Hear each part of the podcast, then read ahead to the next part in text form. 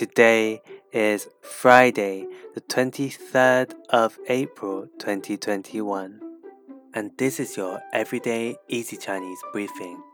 大家好，我是林老师 and welcome back to our regular listeners. Glad to know that you're here with me to level up your Chinese again. And for those who are new, in each episode, we'll go through a new word of the day and practice building new phrases and sentences from it. Today's word is to marry. The reason why I don't have one Chinese word is because there are so many ways to say marry, and this is depending on the gender.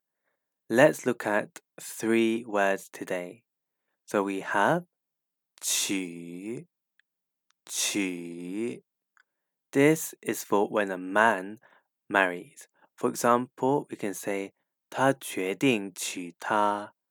他决定娶她。He decided to marry her. Now, if we were to say that a woman is to marry, we would not use 娶. Instead, we would say 嫁。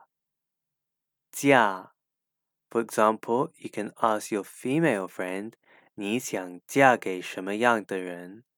你想嫁给什么样的人？What kind of person do you want to marry?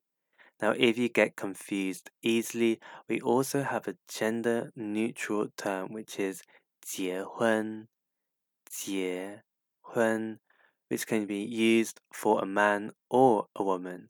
For example, we can say 他跟他的初恋结婚了。他跟他的初恋结婚了。She married her first love. So that's it for today, where we learned the three ways of saying the word to marry in Chinese. 娶 for men, 嫁 for women, and 结婚, which is a gender neutral term.